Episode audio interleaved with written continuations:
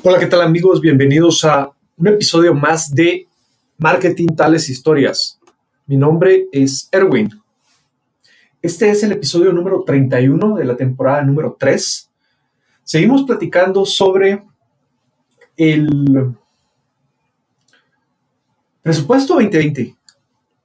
Ya vamos sobre el tema. La idea principal de por qué poder empezar a platicar en el mes de septiembre sobre el presupuesto 2020 es porque así es como normalmente se hace en las empresas más grandes. Recuérdense que estamos entrando a la parte final del año. Normalmente la parte final del año tiene unas características especiales principalmente para un gran número de productos, un porcentaje alto de productos la característica principal es que en el final del año tienen un pico en ventas. No es para todos los productos, sin embargo, sí casi siempre en muchas industrias el fin de año es un pico o el pico mayor de las ventas del año. Por eso es que no se toma en cuenta el mes de diciembre y el mes de noviembre, pues básicamente se empieza a cortar desde dos semanas antes de finalizar, es decir, el 15 de noviembre, porque se preparan en el campo para atender todo ese pico de ventas. En algunos casos es completamente diferente. Se apaga el mercado y es, uno de los, es una de las épocas más bajas.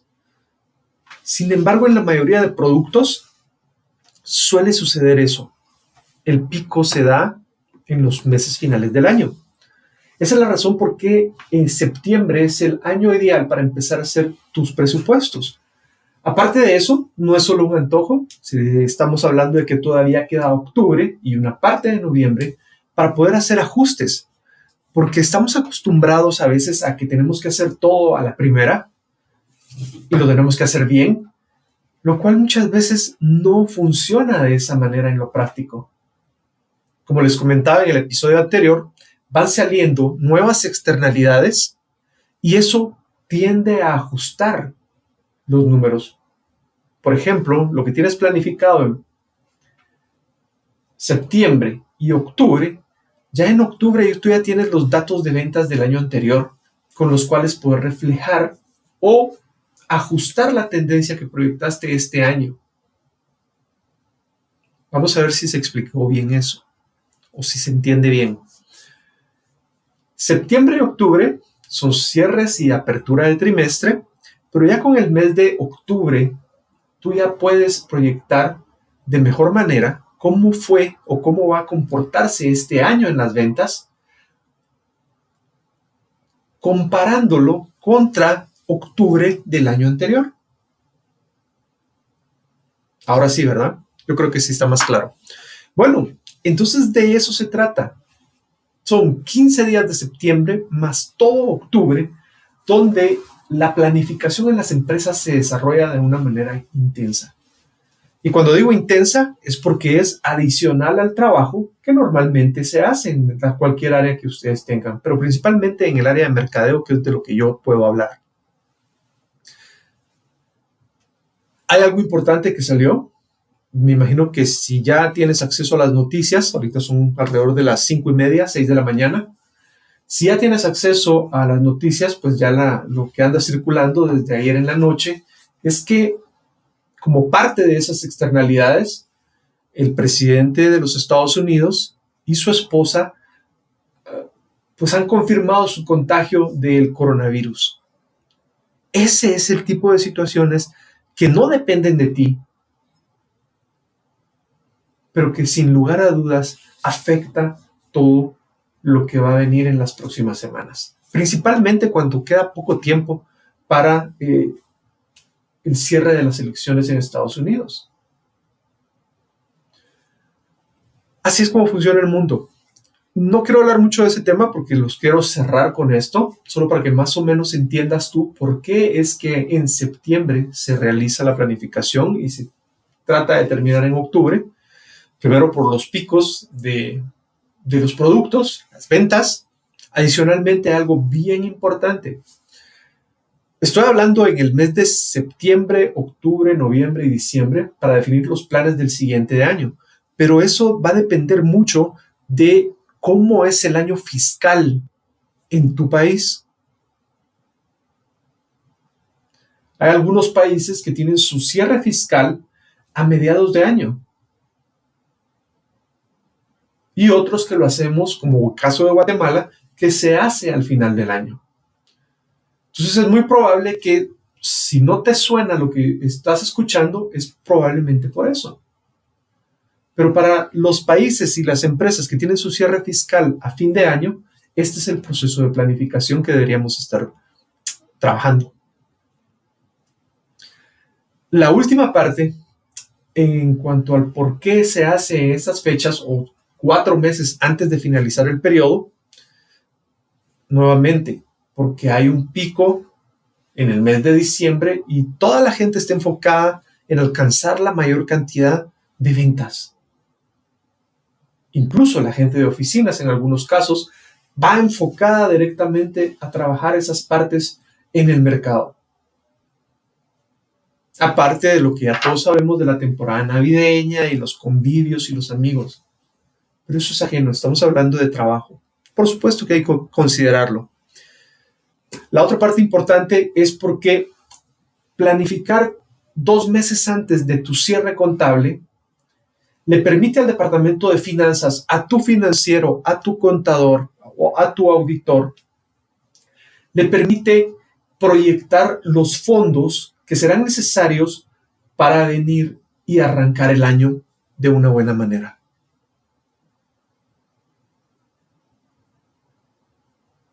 Los planes empiezan en enero. Sí, a pesar que muchas veces enero también resulta ser uno de los meses bajos del año, eso en realidad va a depender de tu planificación y cómo tú proyectas los años, cómo tú proyectas los meses. En algún trabajo anteriormente, yo estaba muy pequeño, teníamos un producto, íbamos a lanzar un producto nuevo completamente que pues, rompía con el uso normal del producto.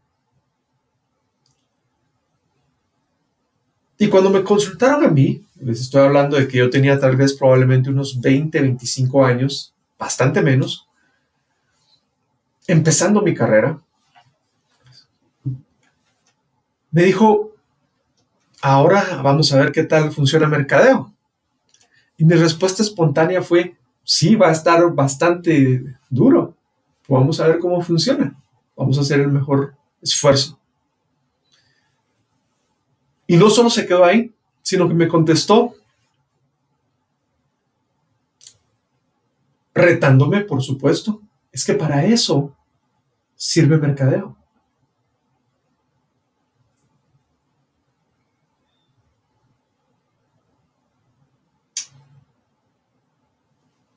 Todavía después de casi 20 años, esa respuesta, cada vez que estoy frente a un cliente o una persona un jefe, resuena en mi cabeza. Porque lo que siguió después, sin lugar a dudas, marcó mi vida y mi forma de desempeñar el trabajo.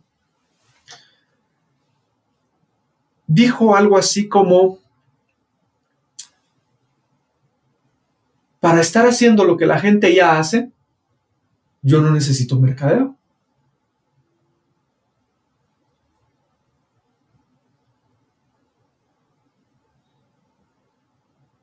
Y eso quedó grabado en mi mente. Y eso es lo que yo trato de plasmar en mis planes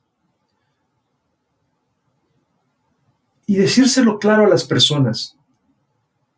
Porque eso es lo que yo trato de que la gente encuentre en mi trabajo. Algunos dirán que es la razón de mi trabajo. Y sí, efectivamente puede ser la razón de mi trabajo. Así es como ha funcionado mi vida laboral. Y gracias a esa frase, que no tardó más de cinco minutos esa plática, porque en realidad no era plática,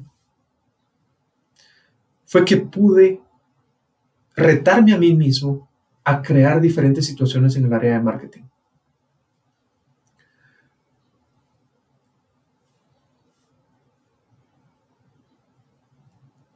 Les menciono esto porque estamos hablando del mes de enero. Y si tú consideras que enero es un mes bajo, pues así va a ser. Pero si tú quieres arrancar con proyectos para recuperar el año, sí, también lo puedes hacer. Y lo único que vas a necesitar es saber de dónde vas a sacar los fondos. Y por eso es que se necesita empezar el proceso de planificación en el mes de septiembre. Para tener el plan autorizado, ideal a finales de octubre.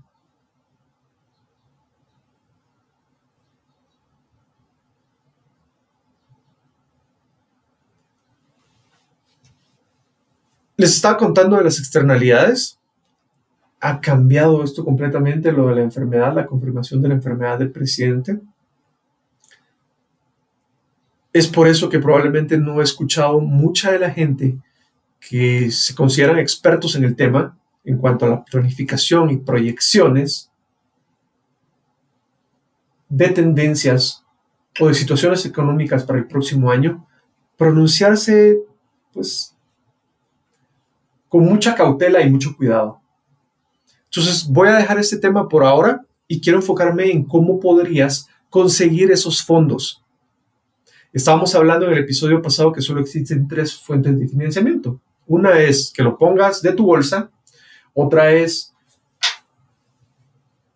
que lo ponga la empresa y la otra es salir a buscar fondos de terceros, fondos externos. Y aquí sucede algo bien curioso. Recuerden que me estoy dirigiendo a las personas que tienen entre 40 y 60 años y que probablemente ahorita están buscando qué hacer porque las situaciones no se miran tan claras dentro de sus empresas.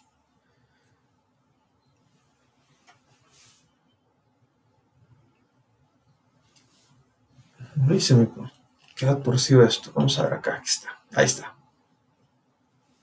Uno de los errores más comunes que se cometen es que cuando vamos a buscar dinero de terceras personas, lo que normalmente sucede es que sí, pensamos en bancos, empezamos en cooperativas,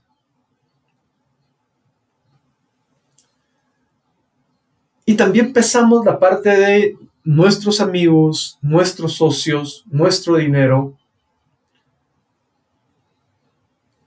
los familiares. Hay algo que cuando yo lo escuché por primera vez en la universidad donde estudié, pues me llamó mucho la atención, porque nunca me había pensado, o nunca lo había pensado de esa forma. Una de las instrucciones claves de las universidades o la universidad donde tuve la oportunidad de estudiar fue que el profesor que nos estaba dando financiera nos dijo que los costos más caros en una empresa son los costos que provienen de los accionistas.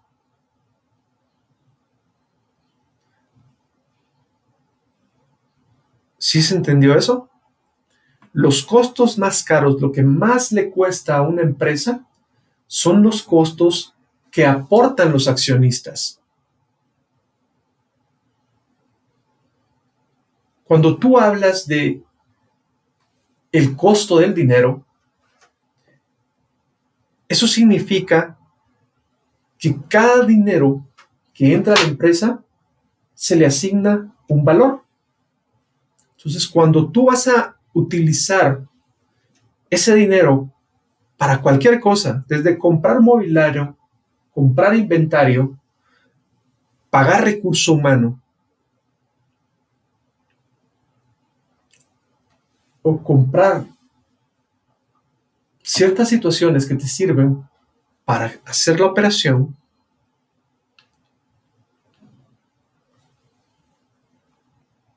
eso tiene que tener un retorno de la inversión. Y ese retorno de la inversión tiene que ser más alto que el costo del dinero. Con eso voy a terminar el día de hoy, Marketing Tales Historias, en lo que se esclarece un poco más el panorama sobre las externalidades en la planificación 2021. Acompáñenme la siguiente semana, estamos saliendo los días miércoles y viernes. Marketing Tales Historias está disponible en Spotify, Apple Podcast, Google Podcast. Está disponible también en YouTube, Facebook, Instagram y lo pueden encontrar también escrito en marketingtaleshistorias.com. Vamos a repasar un poco cómo funciona la situación del el financiamiento de terceros. Muchas gracias.